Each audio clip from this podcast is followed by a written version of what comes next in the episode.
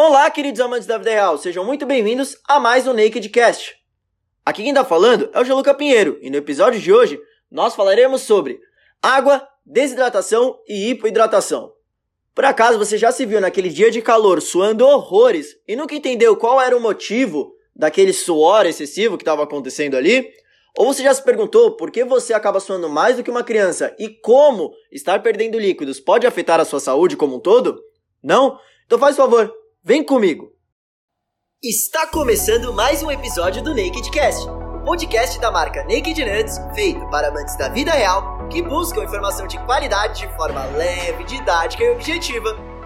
Espero que goste! Tá com sede? Olha, olha, olha, olha, água mineral, água mineral. A água, quimicamente conhecida como H2O, é um composto essencial à vida, especialmente à humana. Um dos conhecimentos mais antigos é a necessidade de beber água para poder sobreviver. E não era preciso nenhum livro de ciências para isso, porque era um conhecimento tácito, ou seja, que não era expresso em palavras, mas obtido a partir das experiências e vivências das pessoas. A água, diferente do que imaginamos, não é consumida só da maneira mais padrão que tem.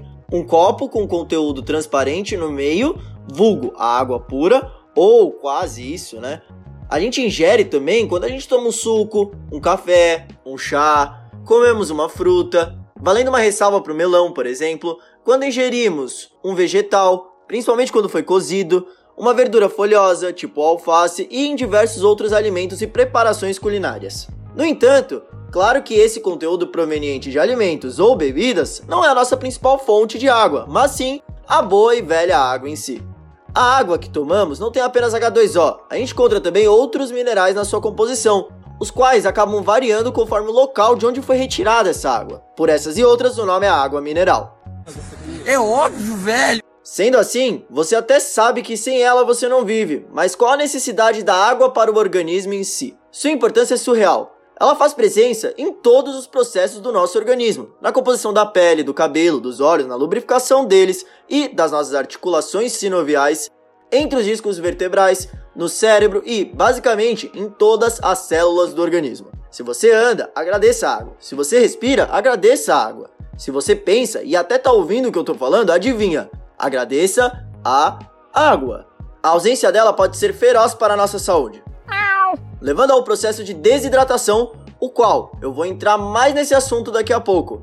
Ele em si é uma ação ativa de perda de água, que pode ocorrer pelo suor, pela urina, pela respiração e até pelas fezes. O suor é a forma mais eficaz do corpo regular a própria temperatura, principalmente quando a temperatura do ambiente está acima da temperatura do corpo, sendo que uma criança passa a suar menos do que um adulto.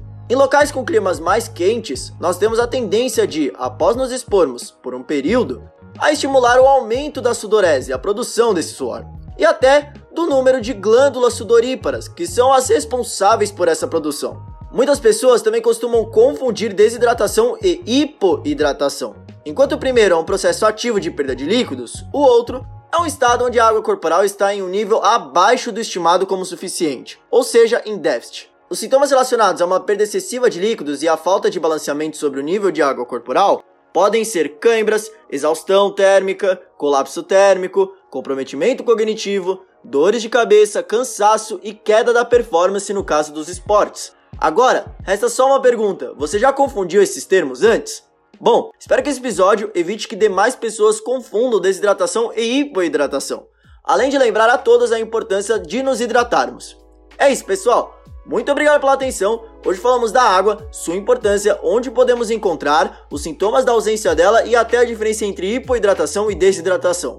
Agora, se você quer saber mais sobre uma fruta específica chamada limão, faz favor, acesse a nossa playlist e clica no nosso último episódio lançado, logo atrás desse, tá bom? Nos vemos na semana que vem.